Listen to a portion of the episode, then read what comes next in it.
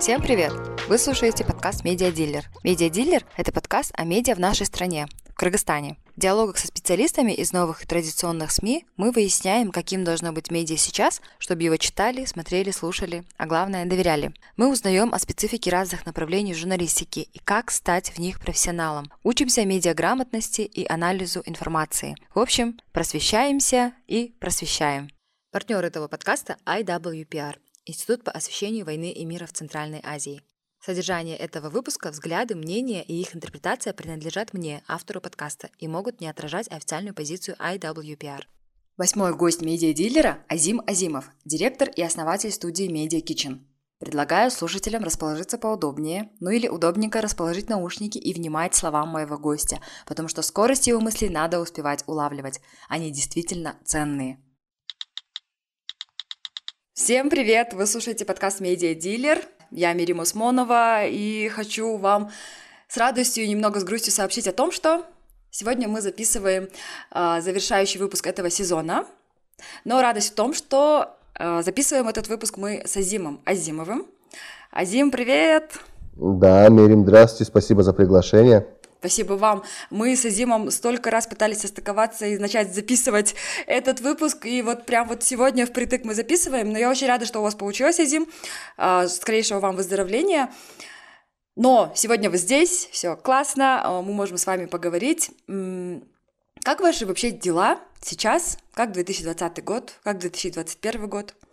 Да, ну, вообще, конечно, мы живем в интересное сейчас время, поэтому а, те вещи, которые в прошлом году казались э, страшными, ужасными, невыносимыми, в этом году вот меня пугает то, что они начинают входить в какую-то норму и появляется какое-то привыкание, но в целом у меня все хорошо, а, мои близкие здоровы, и э, у нас есть работа интересная, которую мы очень любим, и, в общем-то, возможность заниматься любимым делом. Поэтому все замечательно. Да, это самое главное. И я, я помню, что одно время нам говорили, «А, нам придется научиться с этим жить. Я тогда так э, скептически относилась к этому, а сейчас я понимаю, что это именно так. И то, что даже мы можем онлайн вот так записываться, это тоже очень прикольно. Азим, прежде чем вас пригласить, я там, в общем, у себя там в социальных сетях делала опрос. Я спрашивала, кого вы хотите увидеть. И было прикольно, что ну, где-то человек пять, наверное, то есть аудитория подкастов вообще она такая узкая, и человек пять это очень много считается. Писали о том, что хотели бы, да, хотели бы вас э, послушать, и э, подав... даже позадавали свои вопросы, я их вам позже задам, и писали о том, что вы э, такая достаточно влиятельная фигура в медиа. Вот. Я думаю, это а, большое а... преувеличение. Ну, в общем, я вчера начала гуглить на вас информацию, а, я наткнулась на ваши статьи в Клоп, а, я посмотрела ваш YouTube-проект «Контекст», несколько выпусков, а, и я думаю, что все-таки вы являетесь частью медиа, потому что, в принципе, сейчас э, каждый человек, он такой маленькая медиа. А учитывая, что какая у вас повестка, мне кажется, вы делаете очень большое дело. Вот. Может быть, вы сможете сами ответить, а, кто вы на сегодняшний день? Кто на сегодняшний день Азим Азимов? Ну, если мы рассуждаем с позиции медиа, то я полностью с вами согласен. Я себя точно так и воспринимаю и ощущаю. Я считаю, что я и есть медиа. И я это говорю без какого-либо э, бахвальства какого-то. И абсолютно вот э, здоровое утверждение, потому что все люди это медиа на сегодняшний день. И кто-то это делает осознанно, кто-то нет. И моя осознанность в этом вопросе заключается в том, что для того, чтобы делать то, что я делаю, мне не нужно а, какое-то какое национальное телевидение или радиостанция, или же а, присутствие в каком-то узнаваемом а, классном медиаиздании, аудитория которого, возможно, я сам, собственно, и являюсь, и уважаю эти издания, но они как платформа мне не нужны, потому что я думаю, что я сам по себе платформа, и опять же, здесь как бы уровень а, вот есть такое слово self-awareness, да, как бы ну, осознание самого себя, что ли, такое здоровое отношение к себе, критическое. И я понимаю прекрасно и размер своей аудитории, который не самый большой, условно говоря, у Инстаграм каких-нибудь звезд, она там больше, наверное, в тысячи раз. Но а, при этом у меня и нет как бы такого навязчивого желания всеми силами наращивать свою аудиторию, потому что мне, в принципе, комфортно коммуницировать с теми людьми, с которыми я коммуницирую. То есть я создаю свою экосистему, это не такое, знаете, не, не одностороннее вещание на людей, это вот постоянно обмен информацией, обмен идеями, обмен, что немаловажно, как бы, наверное, энергией. И поэтому у меня есть та аудитория, которую я сумел, а, чье доверие я сумел за эти годы заслужить, и пока мне этого достаточно. Вот. Но когда, например, вас знакомят, вас представляют, говорят Азим Азимов, это, вот, например, знакомитесь, Азим Азимов, это, как вас представляют? Ну, это зависит от контекста, как бы, ситуации. А, меня могут представлять как пиарщика, меня могут представлять как основателя а, продакшн-студии, потому что у нас есть большая команда ребят, вместе с которыми мы делаем видеоконтент. Меня могут представить как а, папу Алиши Азимовой на родительском собрании, которые сейчас тоже перешли в, в онлайн, но тем не менее. Поэтому ну, не знаю, вот, а, если вы какой-то ждете дефинитивный ответ на ваш вопрос, ну, как бы вот ипостасей в жизни много, и в рамках, а, в рамках каждой из них, наверное, можно ну, человека и позиционировать по-разному, собственно, и представлять по-разному тоже. Ну, вкратце, например, а, я вот для себя выписала, давайте, чтобы тоже слушатели знали. Азим Азимов, политический обозреватель, лидер мнений, инфлюенсер в Твиттере, аудитория почти 12 тысяч насчитывает. Потом а, вы также себя описали как полномочный амбассадор турецкого чая в Кыргызской республике. Я тоже, кстати, обожаю чай турецкий. Потом, а, когда я просто спрашивала также у своей аудитории, что вообще вы думаете об Азиме Азимове, как, как вы думаете, кто он вообще? А, яркий представитель независимого медиа, а, работает на себя. Ну, вот, то есть вот такие какие-то вещи, и поэтому я, поним, я думаю, что вы идеально подходите для того, чтобы рассказывать о медиа в подкасте про медиа в Кыргызстане. Ура! А... Как вы попали в медиа? Как вообще начался этот путь? Очень давно, и я, наверное, еще раз использую это слово осознанно. Мой а, папа является выпускником журфака, он журналист по образованию. А, он закончил университет в конце 80-х годов, и как раз на заре, наверное, распада СССР. Ну, заря, распад, ну вот где-то примерно на, а, ну, на, ну, вот на, на изломе этих эпох. И он обучался как кыргызскоязычный журналист-газетчик, и вот так получилось, что в начале 90-х э, годов, вот, в общем-то, кыргызскоязычная журналистика, она была не столь востребована. Сейчас-то мы видим совершенно, конечно, обратное. И вот как-то у папы моего не получилось а, в полной мере, как он этого хотел состояться, вот именно в профессии, в журналистике конкретно, несмотря на то, что папа мой очень одаренный человек, он пишет стихи, он фотографирует, он рисует, то есть как бы вся его, все его врожденные таланты и увлечения, они как раз таки, наверное, предрасполагали к тому, чтобы он стал одним из выдающихся журналистов. Но, к сожалению, вот, ну вот Э, какие-то такие временные обстоятельства это не позволили сделать. И как-то мы в доме, дома всегда как бы на эту тему разговаривали, и после 11 класса я поступил на журфак. Причем я был круглым отличником, у меня золотой сертификат ОРТ, то есть я мог выбрать любой факультет и обучаться бесплатно. И вот я пошел на журналистику, что у многих людей вызывало какое-то, наверное, недоумение, потому что, честно говоря, медийные профессии, они Э, профессии, связанные с медиа, они на самом деле не самые э, были тогда ну, популярны или востребованы, что ли. Сейчас, как бы, с развитием медиаплатформ мы видим, что у молодежи больше к этому интересов, но тогда все-таки было моднее, а я поступал в 2004 году, там, э, обучаться на, по специальности там, экономист, юрист, международник и так далее. Вот. И, собственно, работать я начал в 2004 году, и вот 17 лет практически неразрывного э, опыта профессионального вот в этой сфере, ну, как бы в разных отраслях, наверное, медийных. Я успел поработать недолго э, редактором делового журнала, и, пожалуй, это была в 2005 году, и, пожалуй, на втором курсе, и, пожалуй, это была моя последняя вообще работа, когда я мог себя еще идентифицировать как журналиста.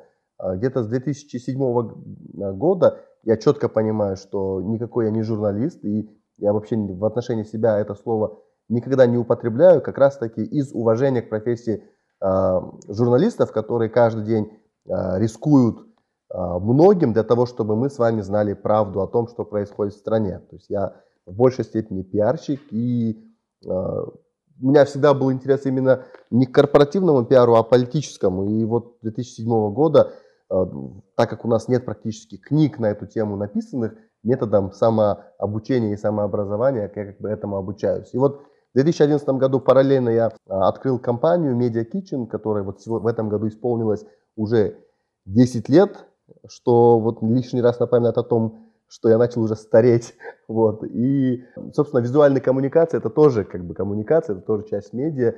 И учитывая ландшафт сторителлинга, который мы наблюдаем а, вот в наше с вами время, мы понимаем, что а, создание видео является одной из главных, если уже не первичных а, форм вот, сторителлинга, повествования истории миру. К какому виду медиа вы себя относите? Вот сейчас так прям разделилось старые медиа, новые медиа? Я прям такой абсолютный и бескомпромиссный а, апологет новых медиа. То есть э, года три назад, по-моему, выступая на одной из конференций среди телевизионщиков, я сказал, что телевидение в Кыргызстане мертво, и оно умерло не потому, что у нас а, плохое какое-то техническое обеспечение, обеспечение или что у нас не хватает каких-то ресурсов.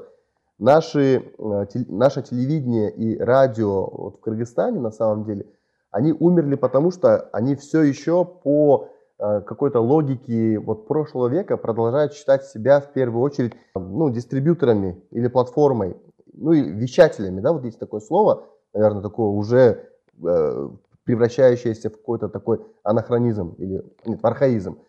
Потому что все-таки сегодня медиа в первую очередь это контент. Медиа это в первую очередь про людей и это про тот контент, который эти люди создают. И в последнюю очередь медиа это про вещание.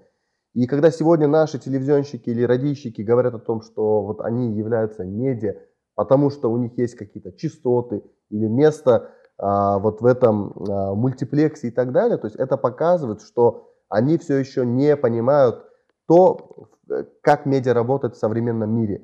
Что на самом деле для того, чтобы э, вытащить свой месседж и донести его там, до миллионов людей, тебе не нужно иметь собственный телеканал какой-то там дорогущей студией и так далее. Тебе нужно иметь интересную историю, которая э, будет уни- универсально считываться и которая может эмоционально людей зажигать и вовлекать их как бы, ну, вот в, в, в какую-то обратную связь и так далее.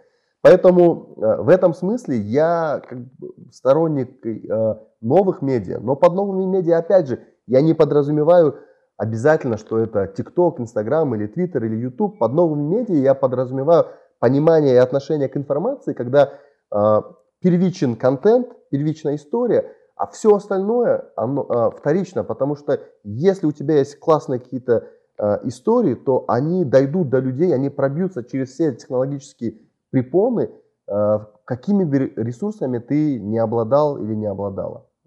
Э, я с вами согласна, потому что ну, я разговаривала в течение э, сезона медиадилера с разными журналистами, а, представителями новых медиа, с теми, кто работал в старых медиа. И с одним из своих коллег мы обсуждали, что немного есть какое-то снобское отношение, когда у тебя, ну, просто условно аккаунт в Твиттере. Ну, что там, да, какой-то Твиттер. У меня прям такой свой личный даже интерес. У Твиттера произошло какое-то возрождение, какое-то новое дыхание. Мне кажется, вы были свидетелем, как это происходило, и когда Твиттер снова стал относительно популярен в Кыргызстане. Я думаю, это глобальный процесс. И вот если прям э, сверху вниз спускаться, одной из таких больших э, причин или толчков или источников для твиттерского ренессанса, это был Дональд Трамп. Вот. Недавно я читал статью, что в принципе новостные рейтинги в совокупности э, в Америке рухнули после того, как Дональд Трамп ну, вот, ушел в отставку, передав э, свое президентство вот, э, Джо Байдену. И на самом деле это любопытно, потому что сегодня мы привыкли к тому, что информация должна находить нас самих, ну, особенно новости. Я не помню последний вообще момент, когда я пробовал вбивать э, в браузер, в адресную строку браузера название медиа для того, чтобы узнать, а что же происходит в мире. Как правило, я захожу в свой твиттер или там другие какие-то платформы, и новости сами меня находят. И вот, наверное, такой прям яркой, ярким феноменом вот этого а, проявления был Дональд Трамп, потому что за последние четыре года мы узнали столько о мире американской политики, а, ну, сколько не знали там за все там, годы в совокупности. И в этом смысле, конечно, эти ну, тренды, я думаю, идут всегда по спирали, и ну, мы находимся там где-то ниже, там, или где-то вот, ну, как бы вот в, этой спирали, в общем. Когда мы видим, что э, новостные медиа уходят в Твиттере, активнее там присутствуют, это переходит затем в русскоязычное пространство, из русскоязычного пространства это переходит к нам. И сейчас, ну, вот, в общем, наверное, Твиттер имеет э, такой образ, в каком-то смысле, наверное, нишевая платформа, несмотря на то, что это глобальная сеть, а именно вот людей, которые создают короткие текстовые сообщения, платформа, где текст все-таки все еще остается превалирующей как бы, формой коммуникации – и, э, ну что уж скрывать, э, вот такие, в общем-то, язвительные, ехидные, саркастичные э, люди, которые даже, может быть, в своей интеллектуальности достаточно токсичные. Вот горе от ума, я думаю, это вот абсолютно и совершенно про Твиттер. Когда вы сами стали активно пользоваться Твиттером? В каком году? А, вот в апреле, по-моему, буквально через там, несколько недель будет 12 лет тому, когда я первый раз зарегистрировался в Твиттере. А вот именно ваша такая, скажем, популярность какая-то в Твиттере, потому что я сама, даже не будучи знакома с вами, э, до того, как я там думала вас позвать сюда, или вообще вы у меня ассоциировались, да, с медиа, я подписалась на вас в Твиттере, и как бы, мне кажется, у, это какой-то это, знаете, зайдешь в Твиттер и подпишись на Азима Азимова. Вот э, какая-то такая штука, потому что большинство, кто именно сидят в Твиттере, они обязательно подписаны на вас. Я не говорю, что прям все, но, наверное, это тоже какая-то наша тусовка, наш какой-то пузырек, да? Когда вот вы почувствовали, что у вас прям прирост аудитории, как-то вот, вот ваше мнение влияет на аудиторию Твиттера? Я прям не чувствую, что мое мнение влияет на аудиторию Твиттера, потому что все-таки а, я стараюсь... Это больше диалог. Ну и не обязательно. То есть, вот честно говоря, я стараюсь его, свой твиттер вести самодостаточно. То есть я могу себе позволить писать непопулярные вещи, порой которые кажутся провокационными. И, честно говоря, я не боюсь, что люди будут отписываться, потому что, ну, с одной стороны, прикольно и очень приятно, когда там 12 тысяч человек подписаны, там, большинство из которых э, ты не знаешь. Но, опять же, ну, э, мне кажется, это все-таки это мелочи жизни. То есть, и Э, какой-то... И вот опять же, еще вновь возвращаясь к трезвому отношению к себе, я понимаю, что очень много сейчас, например, аккаунтов в Твиттере, которые ведутся э, умными, талантливыми, остроумными, тонкими людьми, но у которых не так много подписчиков. И мне кажется, это обычные законы рынка. То есть, когда ты э, регистрируешься в числе первых на молодую платформу, то э, так или иначе ты начинаешь снимать какие-то сливки то есть вот, вот с этого. Потому что зарегистрировавшись в числе первых ты становишься тем, кто стоит у истоков создания культуры, ведения этого твиттера, в числе первых, кто входит в какой-то этот клуб, ну, так, в кавычках будем говорить. И в этом смысле, конечно, а, люди, которые приходят позже, вот им как бы и внедряться в тусовку, и собирать как бы, подписчиков ну, как бы гораздо сложнее. То есть, каждый раз заходя как в новую комнату, мы смотрим на тех, кто уже присутствует там, как бы, и мы меньше обращаем внимание на тех, кто как бы э, заходит позже. То есть в этом на самом деле первая а, и главная а, причина того, что там у меня там много там, подписчиков каких-то. Потому что, в принципе, если мы посмотрим а, на всех ребят, которые вот а, в то время примерно зарегистрировались, ну, у них тоже несколько тысяч подписчиков. То есть, вот, собственно, какого-то большого ума и таланта для того, чтобы это э, зарегистрировать, ну, в общем, набрать, наверное, как бы и не требуется. Вот. Ну и в целом, наверное, вот опять же, вот очень простой э, жизненный пример. Если что-то делать э, каждый день последовательно там, на протяжении 10 лет, наверное, что-то будет получаться. Вот, к сожалению, я, наверное, мог бы 10 лет чем-то более полезным заниматься, но пишу в Твиттер. Вот. Если бы ставил бы другие цели получше, наверное, и результаты были бы получше. Вы в Клабхаусе зарегистрировались? Нет, вы знаете, я убежденный э, сторонник и пользователь э, Samsung. Э, Я считаю iPhone детским телефоном, поэтому у меня нет в Clubhouse, к сожалению. А подкасты слушаете? Вот и я хотел как раз таки сказать, что я абсолютно не, а, как это сказать, ну типа вот ау- аудиальный, да, то есть не, я, я, я вот только люби... хотела вам сказать, только не говорите, что вы не аудиал. Нет, абсолютно нет, к сожалению. Я не слушаю подкасты. А, вот я не знаю, будут меня слушать на этом подкасте. Но, честно говоря, я абсолютно визуал. Моя профессия в том, чтобы создавать видео. Конечно, в процессе создания видео мы уделяем а, большое значение ну, обеспечению хорошего звука.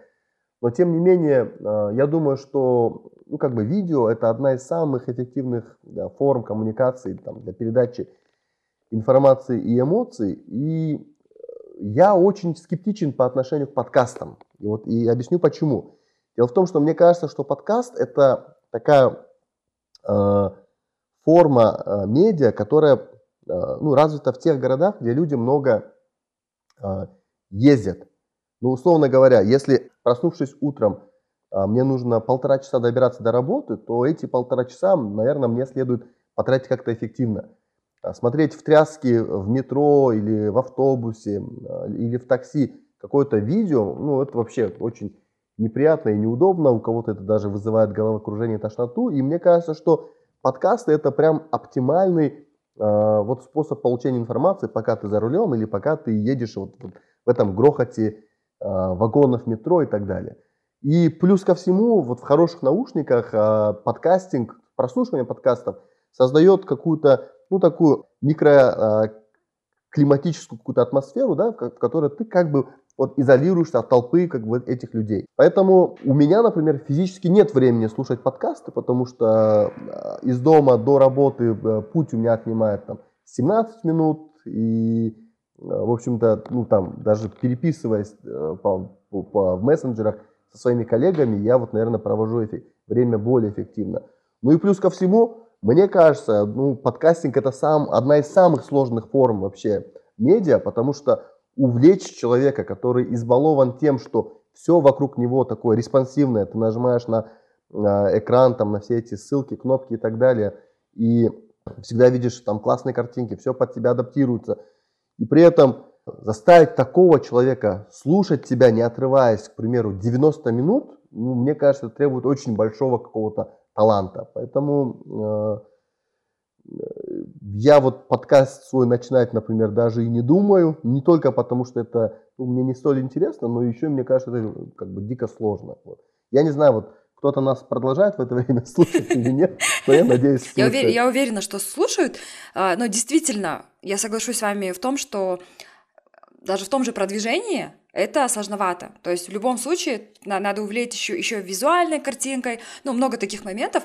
Я думаю, здесь тоже, знаете, э, аудитория может на два поделиться, поэтому э, не будем э, мы спорить. Пусть слушатели сами решат, и там, может быть, действительно они согласятся, скажут, да, лучше пойду посмотрю видео Азима Азимова, например. Давайте немного вернемся к Твиттеру. Давайте.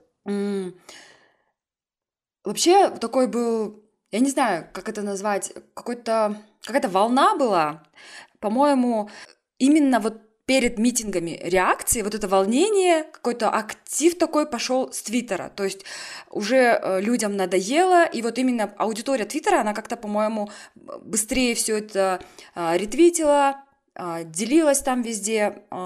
Я это все наблюдала, но знаете, как пассивный пользователь, я вечно забываю свой пароль от Твиттера. Вот вы можете, вы наверняка были свидетелем, видели, как это все происходило. Вы можете об этом рассказать немного? Я думаю, э, сила в Твиттера была не в том, что там зарегистрировано много людей в нем, да, а в том, что э, в Твиттере были зарегистрировано, э, зарегистрирована определенная прослойка людей, небольшая ниша там, думающих, пишущих, рефлексирующих людей. Потому что ну, насколько казалось бы такая элементарная мысль, но это осознание ко мне пришло э, совершенно недавно. Вот что иногда, вот когда, например, я смотрю американских комментаторов, будь то в политике или в спорте, в какой-то момент, э, когда ты смотришь дебаты, э, мы начинаем путать одну вещь. Мы начинаем путать то, что мы понимаем, о чем говорят люди, с тем, кто придумал эти мысли. В том смысле, что порой вот умные люди, они объясняют какие-то вещи очень просто. И тот факт, что их понимаешь, это не означает, что ты додумался до этого, да? И в этом смысле Твиттер, мне кажется, всегда, э, ну, определенное время, точнее не всегда, выступал вот как бы в такой в роли генератора какой-то повестки, которая затем спускалась в остальные медиа. Ну, по крайней мере, как бы в русскоязычный сегмент. Потому что, в принципе, например, даже если мы видим, что э, в Твиттере было небольшое количество людей, но там были, в общем-то, те люди, которые потом влияют на формирование новостной повестки. А это журналисты, политологи, э, какие-то эксперты. И надо понимать, что э, журналисты вообще и люди, работающие в медиа, такие же люди, как, как и мы с вами, они тоже ищут какой-то источник и вдохновения, и источник там, для развития каких- каких-то новостных поводов и так далее. И мне кажется, сила Твиттера была как раз-таки в этом. Не в количестве, а, ну, как бы банально это не звучало, в качестве, когда, а, к примеру, проводится митинг реакции, на который не обязательно приходит большое количество людей, и не обязательно, что эти митинги проводятся на каком-то очень высоком уровне организации. Но а, сам факт того, что люди могут а, генерировать такие более а, наверное, высокие смыслы, да, которые связаны с этим митингом, а затем в целом ну, экстраполировать это на то, что происходит в стране, на то, что происходит в мире, и то, как это отражается на наших с вами жизнях, мне кажется, все это потом приводило к тому, что мысли, которые были произведены в Твиттере, затем уходили в другие платформы, и там обсуждались уже в таком более народном, ну или не побоюсь этого слова, даже простонародном языке. И мне кажется, что вот с реакцией как раз-таки произошло некое самоосознание того, что Твиттер почувствовал, что, точнее, ну, кыргызстанские пользователи Твиттера, они почувствовали, что какую-то силу общественную или даже политическую они представляют. Вот опять же, знаете, вот, например, какой-нибудь э, политик, э, контрабандный барон или какой-нибудь коррупционер или какой-нибудь торговец там и так далее, э, гипотетически может проспонсировать 10 тысяч человек – и вывести их на митинги.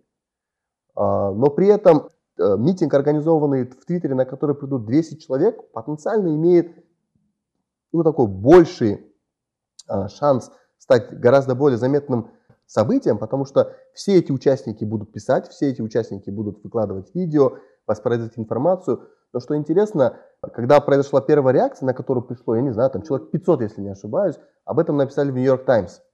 Ну, то есть вот в этом, мне кажется, сила. В том, что каждый из этих людей, он сам по себе тоже является платформой. И возвращаясь, наверное, к одному из первых тезисов нашей с вами беседы, каждый из этих людей тоже является медиа. И, соответственно, мы там видим не просто 500 человек, а мы там видим 500 медиа-изданий. Вот, и в этом, конечно, большая сила твиттерских.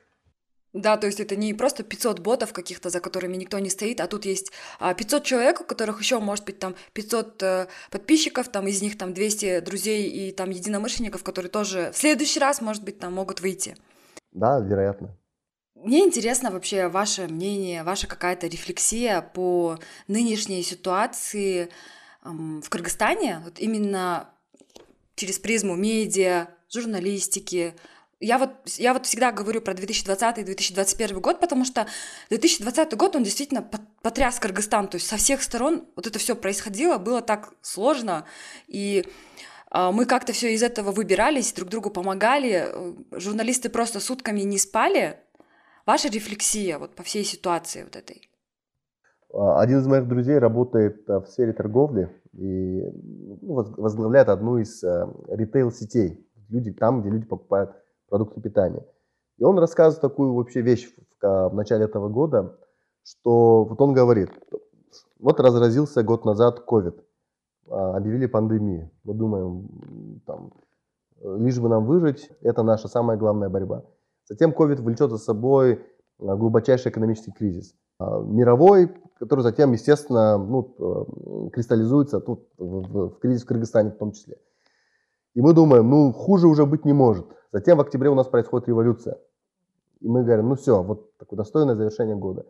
И он говорит, а потом, говорит, плюс ко всему этому, э, у наших соседей, там, в Казахстане и в России, в конце прошлого года разразился там страшный птичий грипп, а, который а, повлек за собой а, невероятный падеж, вот знаете, там, этих кур на птицефабриках, что впоследствии еще повлекло за собой страшное удорожание яиц в наших там, магазинах и супермаркетах.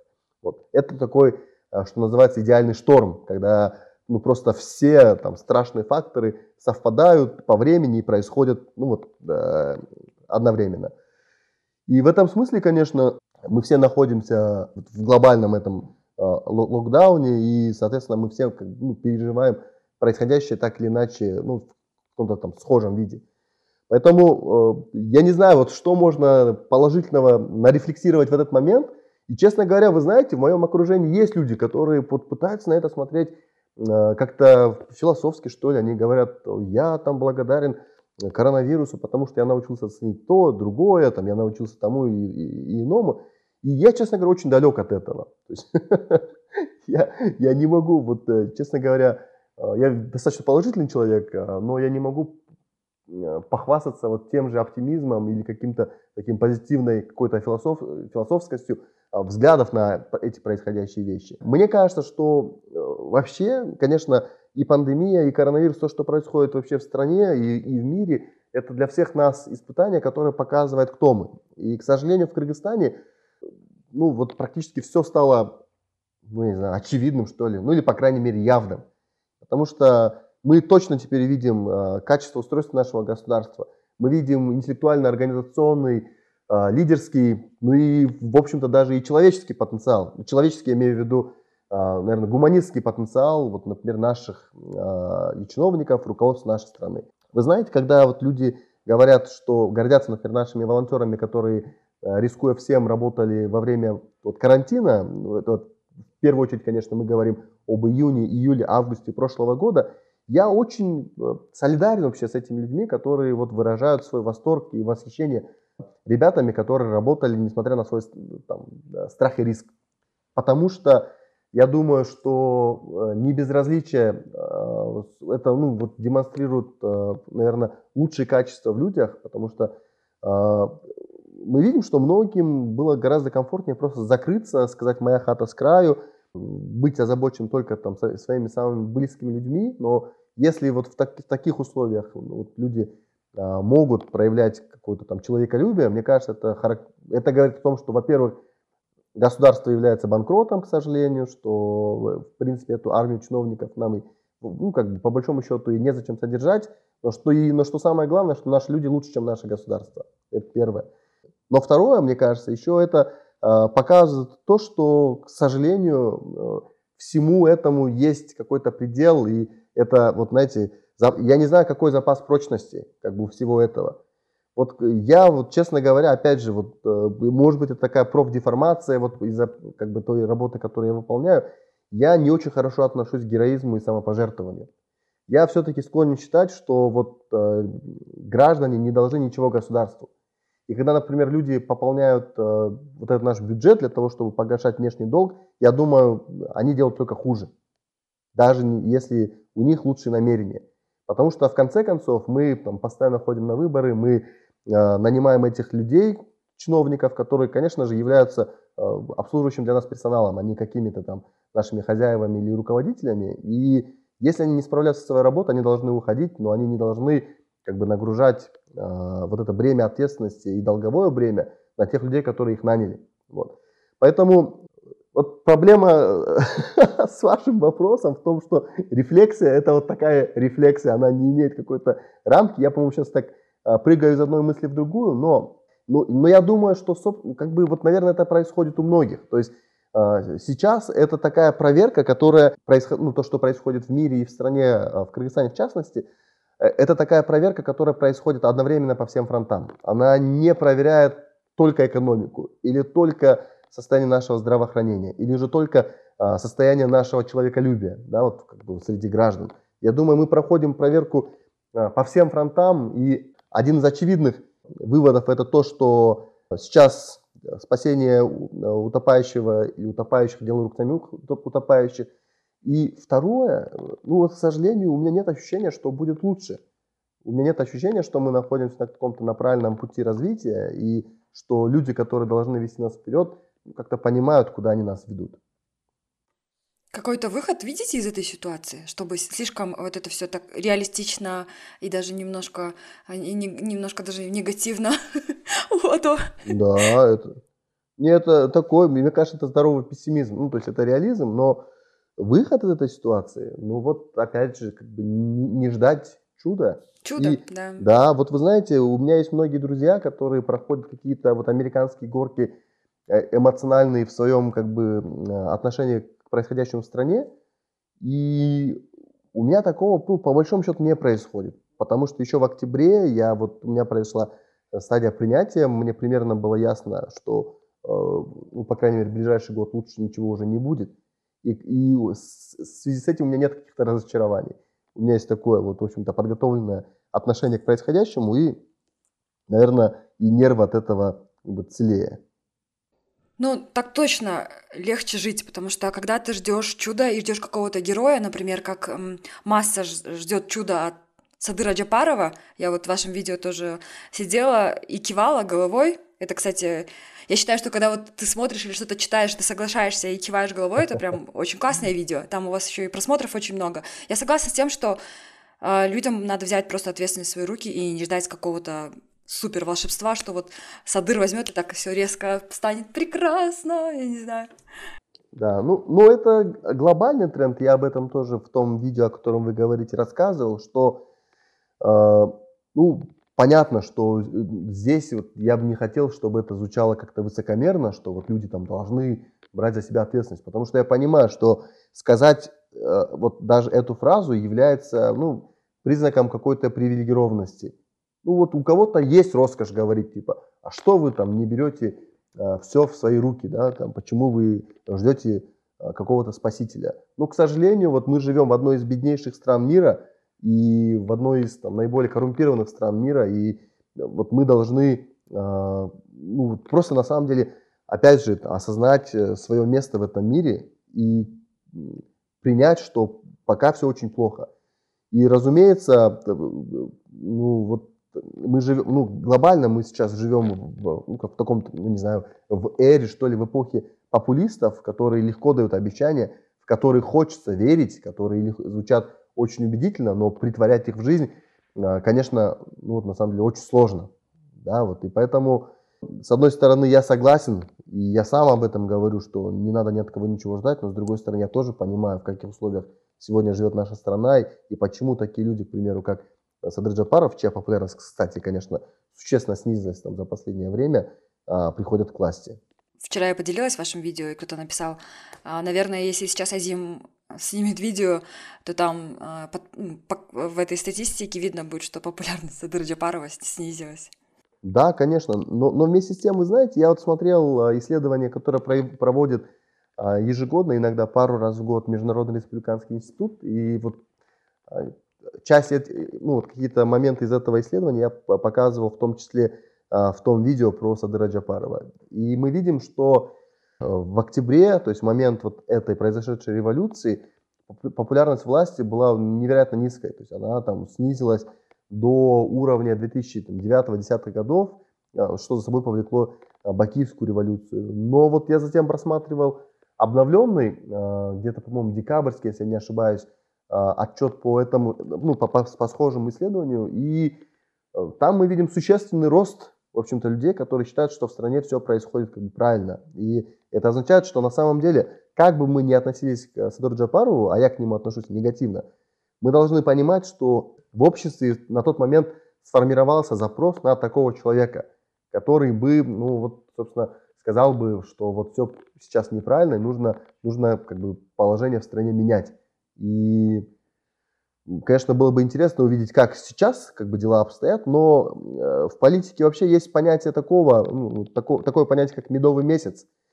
То есть человек, который приходит, э, там, избирается, к примеру, президентом, ну, так или иначе приходит во власть, а он или она имеют вот какую-то, э, ну, вот фору, что ли, временную, там, от полугода до года, и вот это является, ну, ну наверное, не год, там, до полугода, что является таким медовым месяцем, когда дозволено все, когда люди вот э, пребывают в какой-то эмоциональной эйфории, как бы видят в любом происходящем и в любом изменении только положительные преобразования.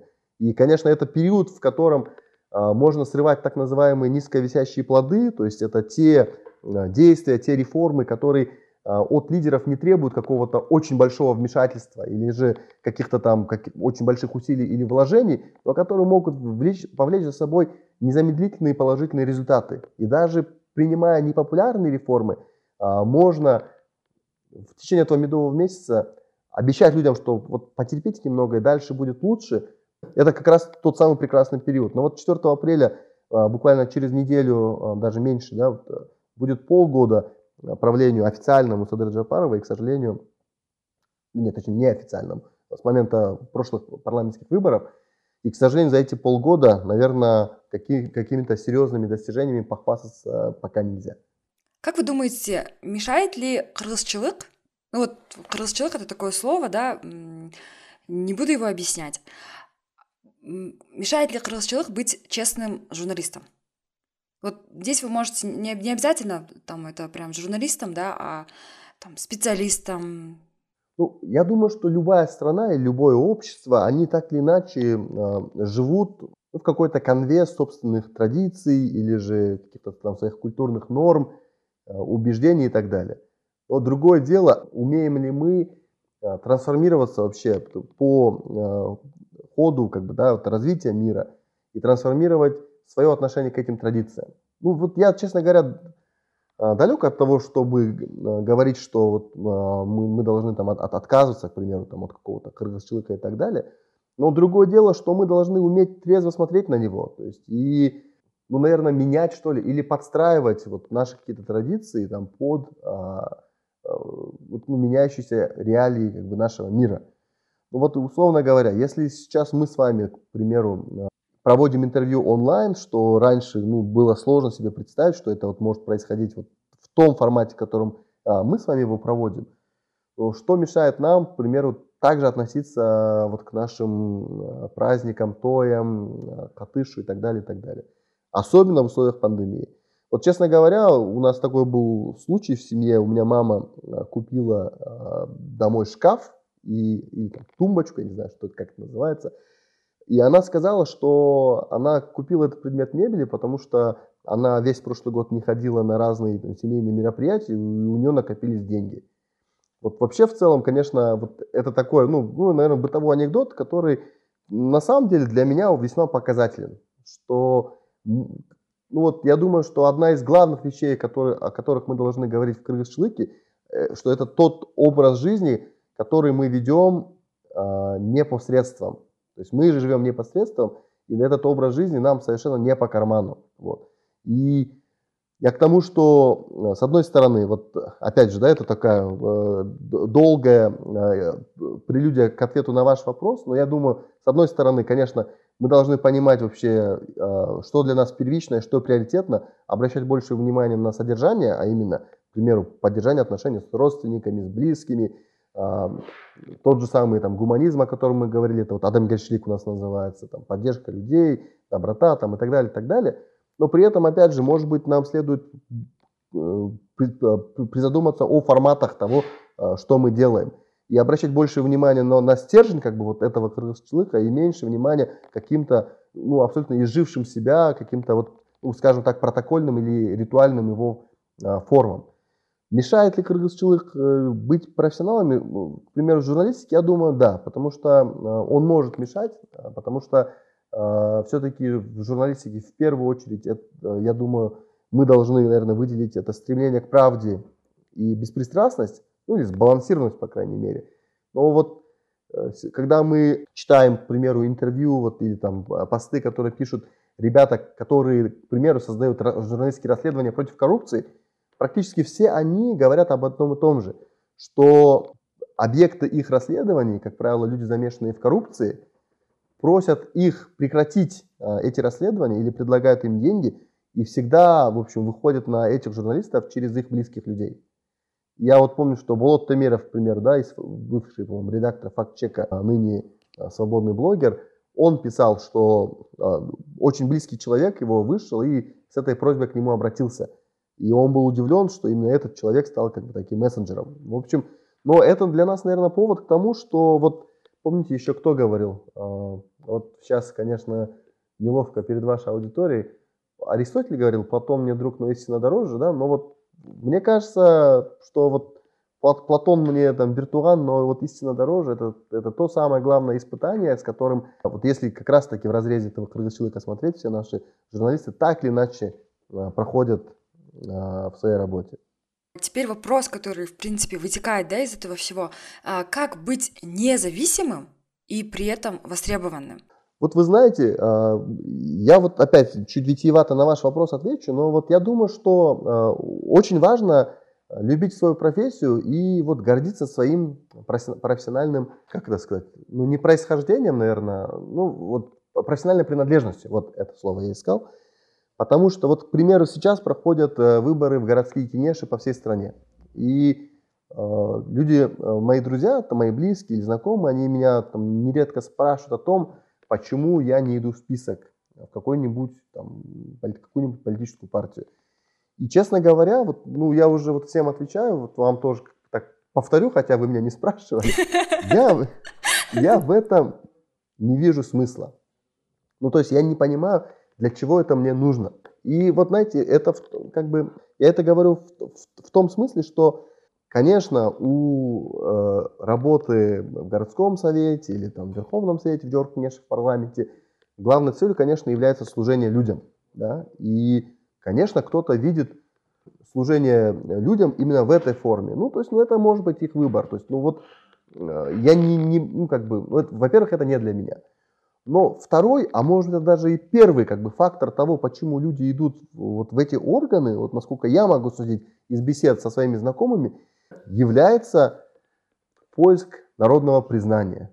Ну вот состоялся человек там, заработал денег, купил себе черный внедорожник – дом себе двухэтажный построил, и вот и хочет, чтобы люди там его любили, признавали, сажали его на почетное место на каком-то то и так далее, и так далее. Ну, это вот наша, наша реальность, да? Вот. Но, и вот при всем этом, вот, я хочу вам, как бы, вот, я почти подошел к ответу на ваш вопрос. Вот. Я жду, да, да. все нормально. Ага. Но мне это не нужно, потому что я, я чувствую, ну, знаете, такую полную удовлетворенность своей профессиональной принадлежностью. То есть профессиональное признание, а, честь называться профессионалом, а, ну, ну, в той профессии, которой я занимаюсь, для меня она, в общем-то, гораздо почетнее, чем наличие какого-то там красного удостоверения. Я думаю, что вот эта проблема, мне кажется, вот мы можем наблюдать ее в нашем профессиональном, ну или в таком типа кросс-профессиональном а, сообществе. Вот, а, как я сказал, я не журналист, но я вижу, что достаточно небольшое количество журналистов чувствует эту профессиональную гордость и профессиональную силу а, в том, что они имеют возможность информировать людей и влиять на решения, которые в стране принимаются. И до тех пор, пока, мне кажется, наши же, ну, вот, коллеги, ну, такие как бы близкие коллеги из соседнего профессионального цеха, журналисты не начнут относиться к своей профессии с большим как бы, достоинством и поймут, что они не являются а, обслуживающим персоналом у олигархов, а являются такой независимой ну, гражданской, профессиональной, общественно-политической силой, то только с этим пониманием, мне кажется, будет такая, ну, как бы все-таки рост э, значимости этой профессии. Очень жирно плюсую на ваши последние слова. Адим, теперь э, быстренькие такие вопросы э, от слушателей. Прям я прям прочту, как они написали. Казахстан взял Грэмми недавно, когда Media Kitchen привезет домой канского льва. Ага, окей. Супер, спасибо большое. У нас э, есть как бы такие амбиции. Честно говоря, в прошлом году, до наступления пандемии, я, в общем-то, об этом думал, что вот э, надо, э, в общем-то, снять какое-то классное фестивальное кино и вот просто э, путешествовать по этим прекрасным фестивалям в классных странах. В общем и общаться с этими прекрасными творческими талантливыми людьми. Но я скажу, что на самом деле, ну, если бы абстрагироваться от нас, но я думаю, мое время еще придет, но у нас есть достаточное количество э, весьма талантливых э, режиссеров и сценаристов и продюсеров, которые на как раз таких фестивалях э, достигают таких значительных успехов. Но вот здесь же, опять же, хотя вы меня не спрашивали, я вот хочу хочу что сказать про Казахстан. Я вот просто на самом деле аплодирую нашим соседям, Казахстану, нашему братскому народу. И я хочу, вот, знаете, такой развеять один миф, который я, и, ну, стереотип, заблуждения, с которыми я сталкиваюсь очень часто. Люди говорят, А главная ценность Кыргызстана – это человеческий потенциал. У казахов есть нефть и деньги, но типа с креативом у них плохо. И это вот настолько далеко от, от правды, это, это Я на самом деле о, да, очень глубокое заблуждение. То есть появление таких людей, как Иманбек там, и, ну и много, большое количество других талантливых и режиссеров, клипмейкеров, стендап-комиков, э, рэперов и так далее, говорит о том, что как раз-таки а, критическая масса талантливых людей, в которой происходит обмен творческой энергией, знаниями и, и опытом, приводит к тому, что в Казахстане уже сложилась эта плодородная и благодатная почва, которая способна рождать таланты, а, востребованные на мировой арене. Для нас, мне кажется, это должно служить толчком, и все-таки мы видим, что успехов в каких-то таких мировых масштабах вот пока еще достигают все-таки не Э, дети нефтегазовых олигархов, ну вот обычный, к примеру, э, проводник из Павлодара. То есть это для нас должно быть, с одной стороны, ориентиром, и с другой стороны, наверное, источником какой-то надежды и оптимизма, что в том мире, в котором мы живем, уже не существует каких-то там реальных границ, по крайней мере, с точки создания творческого продукта, и все у всех может получиться. Сидите в ТикТоке? А, пока как зритель, и ну, достаточно активно как бы я все это смотрю и потребляю. И вообще, на самом деле, я вот об этом задумывался, что для, для людей там старше 30 лет, к примеру, а, вот иметь интерес к тому, что происходит с медиа, заключается как раз таки в том, чтобы постоянно а, осваивать новые, новые платформы. Да? Потому что а, в том мире, который, в мире медиа, который очень динамично, и технологий, которые очень динамично а, меняются а, каждый год или каждые несколько лет, стать консерватором очень легко. Вот консерватизм, к примеру, наших родителей мог заключаться в том, что им было бы сложно в 50 лет осваивать компьютер или какой-нибудь сложный смартфон или иной гаджет. А в нашем случае консерватизм может заключаться в том, чтобы просто сказать, ну, типа, Фейсбука мне хватит для того, чтобы общаться с моими близкими. И а, я понимаю, что это тоже в каком-то смысле какая-то гонка вооружений, то есть постоянно пытаться а, успевать за вот этими нововведениями. Но я прекрасно помню, что когда несколько лет назад в Инстаграме появились истории, да, stories, которые они, конечно же, украли у Снэпчата, то я видел сопротивление людей, к примеру, пользоваться этими stories тоже. И вот это и есть как бы проявление консерватизма. Но вот с точки зрения самой платформы, мне кажется, вот вы меня не спрашивали, а я вам почему-то рассказываю, будто отвечаю на ваш вопрос. Но вот я как раз буквально вчера об этом думал. То есть в чем на самом деле ключевая разница ТикТока и Инстаграма? И на самом деле не в том, что а, ну, вот в Инстаграме есть Reels, конечно, никому не нужные, не в том, что в Инстаграме истории проворачиваются слева направо, а в ТикТоке э, снизу вверх, а в том, что мне кажется, что Инстаграм а, это такая более, более эгоцентричная и а, нарцисс, нарциссическая нарциссская а, вот такая платформа, нежели, чем, нежели TikTok. И вот, может быть, на первый взгляд это не очевидно, потому что в ТикТоке тоже много такого, знаете, флексинга, много свега, люди там пытаются ну, вот, участвуют в челленджах, там показывают свои лучшие наряды, там, я не знаю, фигуру демонстрируют и так далее. Но вот все-таки я думаю, что главное раз, различие вот в чем. В Инстаграме, Инстаграм это а, твой фото и видеоальбом. А, или там твои хроники, в которых ты говоришь, посмотрите, какой прекрасной жизнью я живу, я есть центр вселенной. В то время как вот в ТикТоке люди создают офигенно интересный, но еще и очень технически сложный контент, который в первую очередь направлен на аудиторию, а не на самих себя.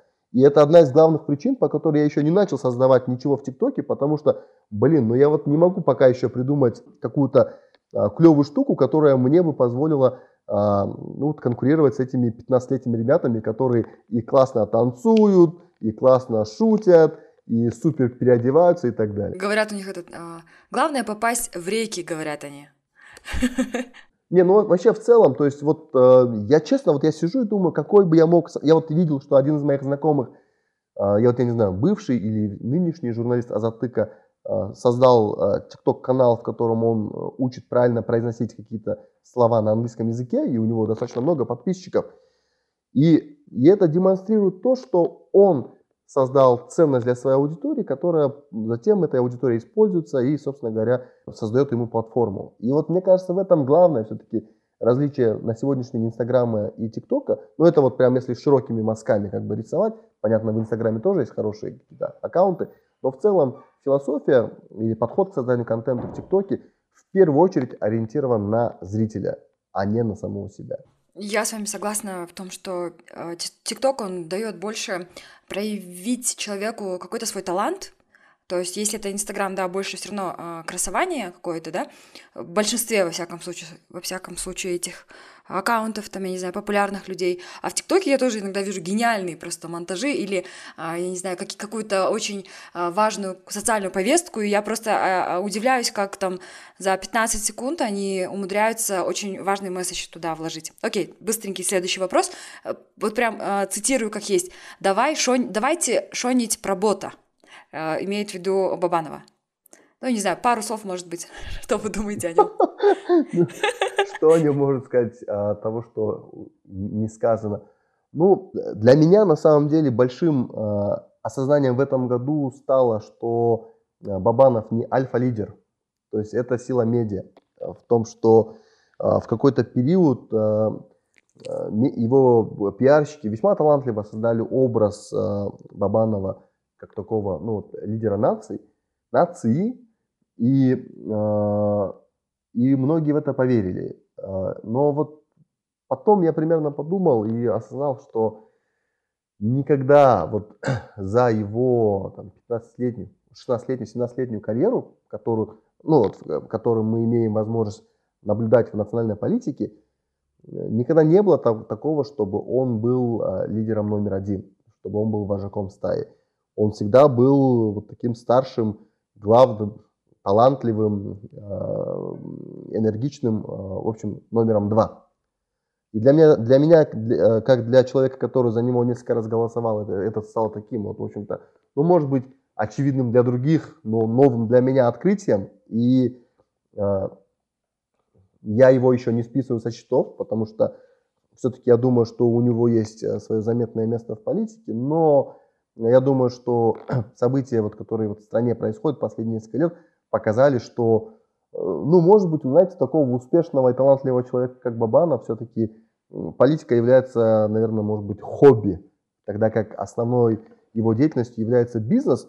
Но вот, в общем-то, такой он талантливый, как мне кажется, дяденька, который даже вот, э, знаете, вот, будучи полупрофессионалом, вот он иногда может выходить там на профессиональный этот ринг и демонстрировать очень большие достижения. Но я думаю, что в первую очередь он все-таки а, бизнесмен, во вторую очередь политик, хотя как бы многие это и так понимают, но я это говорю в том смысле, что э, он гораздо талантливее как, предприниматель, менее талантлив как э, политик, но э, даже люди менее талантливые, чем он, благодаря там большей решимости и большему желанию реализоваться именно в политике, конечно, его постоянно обыгрывают на этих политических шахматных досках. Чего не хватает нашим политпиарщикам? А, наверное, образование. И часто я сталкиваюсь с тем, что люди достаточно как-то, знаете, знаете, высокомерно говорят о том, что у нас там политика а, такая своеобразная, там какие-нибудь там российские или украинские пиарщики там нам ничем не могут помочь, потому что они не знают специфику и так далее. Это вот такое вот типичное, как мне кажется, провинциальное мышление, потому что я, допустим, изучаю историю американских выборов, и я вижу, что что вот в их, а, я сейчас затрудняюсь сказать, сколько, ну там, 150-летней там, или вот там, сколько лет, там, 200-летней а, истории выборов, да, у, у американцев, таких свободных конкурентных выборов, у них, в принципе, такое большое количество прецедентов и а, кейсов, что можно просто брать любой а, цикл выборов, который происходит в стране, и находить референсы вот в американской политике. Не говоря уже, там, предположим, о европейской политике, которая существенно старше, чем американская, ну, публичная имеется в виду. И вот, знаете, такой простой пример, с которым я вот, э, который я анализировал в 2017 году, когда выдвигались, предположим, вот Бабанов, вы попросили сказать что-нибудь о нем, вот я давайте скажу, Бабанов против Соромбая Дженбекова, то, ну, смотрите, получается так, что есть популярный президент, есть его менее харизматичный преемник. И есть там супер харизматичный предприниматель. И подтверждение успехов той или иной модели ну, можно находить вообще как бы вот в разных участках да, выборов э, истории. То есть, предположим, когда э, дико популярный э, Рузвельт умер и, э, там, по-моему, в 1947 году Труман, абсолютно безликий и серый преемник, вице-президент да, Рузвельта, был вынужден идти на выборы, который абсолютно не был подготовлен к президентской гонке, и против него выдвинулся очень успешный, богатый, богатый, привлекательный предприниматель Дьюи, да, то мы можем сравнивать, ну, допустим, это, это вот э, с выборами Дженбекова против Бабанова. Но Труман победил, и, собственно, там мы можем извлечь уроки того, как можно было победить, допустим, такого харизматичного а, соперника, конкурента, как Бабанов. Но в то же время, например, у нас был, у них был тогда, точнее, пример, когда Хиллари Клинтон, ну вот де-факто преемница Обамы, вышла против другого а, предпринимателя, миллиардера Дональда Трампа, и он просто там разорвал ее в клочья, то мы и там можем находить в себе какие-то ну, вот, правильные выводы и вот какие-то такие блупринты, чертежи. Да? Я это к тому, что вот, к сожалению, наши политические пиарщики а, любят вариться вот в кухне местной политики. И в то время как мир нам дарует целые столетия прецедентов и примеров, из которых мы можем брать для себя уроки. И я считаю, что сегодня, особенно живя вот в, в такое цифровое, в информационное время, у нас нет как бы той роскоши отказываться от знаний информации, но, к сожалению, что мы наблюдаем как бы вот ежедневно. И еще один вопрос от слушателя. Где самый вкусный чай? Самый вкусный чай, турецкий, наверное, да, имеете в виду? Ну, Скорее всего, да. Ну да, ну, в Бишкеке, наверное, в релаксе а, самый вкусный чай. Ну и второй, наверное, по вкусности, я бы сказал, наверное, в дуэте. А ваши рекомендации, что посмотреть, что послушать, что почитать? Как я и говорил ранее в нашей беседе, я редко ищу какую-то информацию целенаправленно. Я сторонник того, что информация интересная должна а, настичь меня сама. Да? И как я формирую там, список своих э, читалок и смотрелок? Ну, вот следующим образом. То есть я подписываюсь на те аккаунты в Ютубе, в Vimeo, в Твиттере, которые мне могут быть интересны.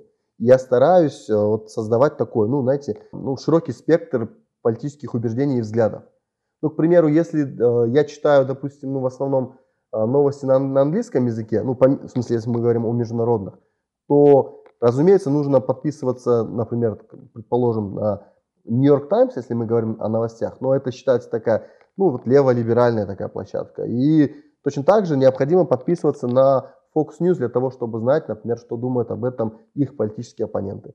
То же самое, например, в Ютубе. Допустим, вот вы можете обратить внимание, что с приходом Трампа вот эти комики, э, телеведущие, они тоже стали ньюсмейкерами. То есть э, сегодня мир ну, производит так много информации, что ну, перерабатывать это, потреблять это в таком сыром виде, ну, это очень сложно, не каждому это под силу, и может быть это и не надо делать. И вот получается, что эти вечерние шоу, которые ведут там всякие Стивен Колбер, Сет Майерс, Тревор Ноу и так далее, все они перерабатывают новости и передают нам их под видом комедии. Да?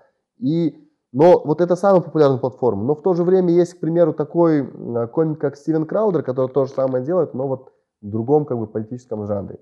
Поэтому, ну вот прям посоветовать конкретно, я советовать конкретно я ничего не буду, потому что я вот не сторонник того, чтобы продвигать какое-то одно медиа, одну платформу. Я об этом говорил в самом начале. Я сторонник того, чтобы интересные истории и информация а, находили нас сами, но для этого, мне кажется, надо просто создавать вот такое хорошее а, информационное поле вокруг себя. Рекомендации начинающим специалистам. Можно в медиа, а можно вообще просто специалистам. Ну, знаете, мне кажется, все до, до жути банально. Учиться. И когда мы говорим про учиться, ну, э, наверное, следует понимать, ну, по крайней мере, три основных источника знаний. А, первое – это вот классическое образование. Я в него все еще верю. Ну, по крайней мере, там, в первые там, несколько лет Э, фундаментального образования, которые дают там, правильную логику профессионального мышления и в дальнейшем принятия решений. Я работал с первого курса, я прогулял много, честно говоря, пар, и три раза, к сожалению, оставался на второй год. Вот, ну, как бы, не, конечно, я не жалею, ну, но немножко жалею, потому что иной раз вот обнаруживаешь какую-то вот информацию, и ты думаешь, ох, какое интересное наблюдение, а тебе говорят, чувак, мы же это на втором курсе проходили. Ну вот, в общем, к сожалению, так, так происходит. Это первое. Второе, это, ну я думаю, это ключевое, это, наверное, самообучение. Опять же, мир производит огромное просто там количество информации э, и знаний. И вот каждый раз, вы знаете, я вот настолько поражаюсь тому, какая вообще э, бездон, э, бездонная, хотел сказать, наверное, яма, какой, какой бездонный кладезь информации, к примеру, тот же YouTube. Вот приведу простой пример. Мы, наша продакшн-компания занимается производством роликов, мы устраиваем съемки. И в какой-то момент, когда на съемке вот оказывается там больше там, 20 человек, организация питания, вот э, съемочной площадки, да, там, становится достаточно затруднительной. Я вот начал искать информацию, я вбил в Ютубе, забил в поиск в Ютубе, как правильно организовать там, обед на съемочной площадке. И к моему удивлению, я обнаружил просто там целый огромный пласт видеоролика, которые посвящены только этому. Да? Или вот вы знаете, иногда бывает так, что э, вот недавно я обнаружил YouTube канал, а, одного доктора, который, ну, вот я не знаю, это что, остеопат, мануальный терапевт, который вот хрустит а, этими косточками, вправляет людям спину, суставы и так далее. Вау! И просто посмотрев пару видео, я вот обнаружил еще вот такой огромный там пласт, так, вот, знаете, таких же роликов на эту же тему. У них есть свои звезды, миллионы просмотров и так далее, и так далее. Вот и последний пример приведу. Бывший министр здравоохранения Талант Батралиев а, зарегистрирован в Твиттере, он тоже там часто пишет о происходящем. И Твиттер, как бы, ну, вы, наверное, знаете, что он показывает в том числе и лайки вот других пользователей, которые отражаются у тебя в ленте. И когда э, доктор Батралиев э, лайкает других людей, своих коллег, э, хирургов, а он, по-моему, если не ошибаюсь, является хирургом-кардиологом, то я вот тоже для себя с большим удивлением отметил, что существует целый мир хирургов, которые выкладывают в Твиттер фотографии там, каких-то там рентгеновских снимков или вот чего-то, вот, ну, того, как они проводят операции, и они пишут друг другу комплименты, типа, братан, ташно. Классно. Ну что, э, там, доктор, там, респект, уважуха, как вы провели это шунтирование, я бы не решился, там, вы молодец и так далее. В этом смысле самообразование, опять же, мне кажется, заключается не только в том, чтобы самому скачивать книги и потом их читать, а в том, чтобы формировать вокруг себя эффективное политическое поле или пространство, вот в котором информация от нужных людей будет приходить как бы ну, вот в правильное время. И мне кажется, что э, зачастую мы являемся абсолютно неразборчивыми в том, кого мы фолловим, э, чью информацию мы смотрим, а вот именно это, мне кажется, должны очень сильно фильтровать и вот, ну, а, не знаю, там, отсеживать там, или пропускать через сито. И это меня приводит к моему третьему утверждению, это ну, учиться, учиться у людей, то есть все равно э, для любого, мне кажется, начинающего, и это вам скажет любая HR-книга, для любого начинающего специалиста все-таки приоритетно и первично учиться не у компании, а учиться у человека. И поэтому ну, для меня большой вопрос, что полезнее для молодого специалиста, это работать, к примеру, в большой, успешно состоявшейся в компании со всеми поставленными процессами, где можно действительно получить... Я сам работал в корпоративной среде, где получил хороший административный опыт составления договоров, приказов, счетов на оплату и так далее. Либо же гораздо полезнее идти на человека, который может тебя, как, ну, помочь тебе сформироваться как начинающему профессионалу, задать нужное направление, в котором дальше можно будет уже реализовываться. Пожелания своим коллегам из медиа.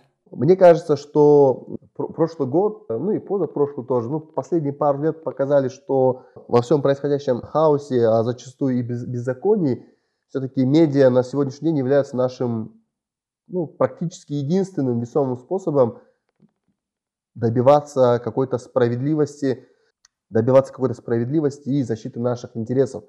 Потому что то, о чем я говорил, что спасение утопающих, дело рук самих утопающих, касается, наверное, эта философия касается нас самих тоже. В том смысле, что если мы не будем доступаться друг за друга и проявлять э, какую-то общность и единство, то мы будем слабы и мы будем становиться слабее. И в этом смысле, конечно, нам всем хочется пожелать солидарности, чтобы какие-то разные взгляды на профессию и подходы, чтобы они не являлись Э, причиной для э, раздоров и для разделения. Потому что, как бы это банально ни звучало, в единстве сила, и учитывая, в какой ситуации мы находимся сегодня, наверное, ну вот весьма и весьма это как бы, актуально и, и вот по, по сей день. И последний вопрос. Почему медиа это классно? Ну, я, я думаю, что, опять же, да, вот, чтобы не быть э, проповедником э, собственной профессии, э, медиа может быть для кого-то не классной, в этом нет ничего плохого. Да? То есть, и э, мне потребовалось отучиться там 7 лет на журфаке и потом еще поработать для того, чтобы понять, что, вот, в общем-то, этой профессией я заниматься не собираюсь. Но знания, полученные в этой профессии, я применяю вот в работе, к примеру, в пиаре. Да? И в этом смысле я думаю, что медиа это классно для всех лишь потому, что сегодня это для нас универсальный канал для коммуникации. Мы с вами сейчас находимся в медиа и как бы записываем этот подкаст. Но для большинства людей мы должны понять, что медиа сегодня это не обязательно профессия. Это универсальный навык, которым мы все должны уметь пользоваться. И сегодня, к примеру, я вот часто об этом говорю на каких-то мастер-классах, которые я провожу, учитывая, что, к примеру, компания Netflix, одна компания потребляет 25% всего мирового трафика, мы можем судить о том, что ну, для многих видеосмотрение превратилось в новое чтение. И сегодня не уметь производить э, видео, там, да, хотя бы самое базовое, на э, основе своего телефона, там, монтировать его или там, публиковать, накладывать какие-то базовые фильтры, ну, мне кажется так, немножко это радикально, но это сродни неумению писать. Вот. И поэтому медиа это классно, потому что медиа это та реальность, в которой мы живем, и умение пользоваться медиа вот в полной технологической, культурной и коммуникационной мере просто является, мне кажется, признаком человека, который соответствует духу времени, в котором он живет. И мы же видим, что, к примеру, детей или молодежь не нужно обучать новым каким-то функциям или фичам каких-то там новых а, появляющихся платформ, все это происходит интуитивно и вот очень органично. И вот в этом смысле, конечно, я думаю, что медиа это классно, потому что медиа уже здесь, а, медиа это must, и поэтому тот человек, который свободен а, в работе с медиа, кто с медиа на ты, он не просто является, наверное, востребованным на сегодняшний день профессионалом. Благодарю вас, ребята, за прослушивание этого выпуска, да и всех остальных. Без вашей поддержки ничего бы не получилось. Мне очень интересно, какой из восьми выпусков первого сезона вам понравился больше всего и почему? Публикуйте сторис, отмечайте меня. Как и обещала, для самых активных у меня есть подарочки. До встречи в следующем сезоне. Пока-пока!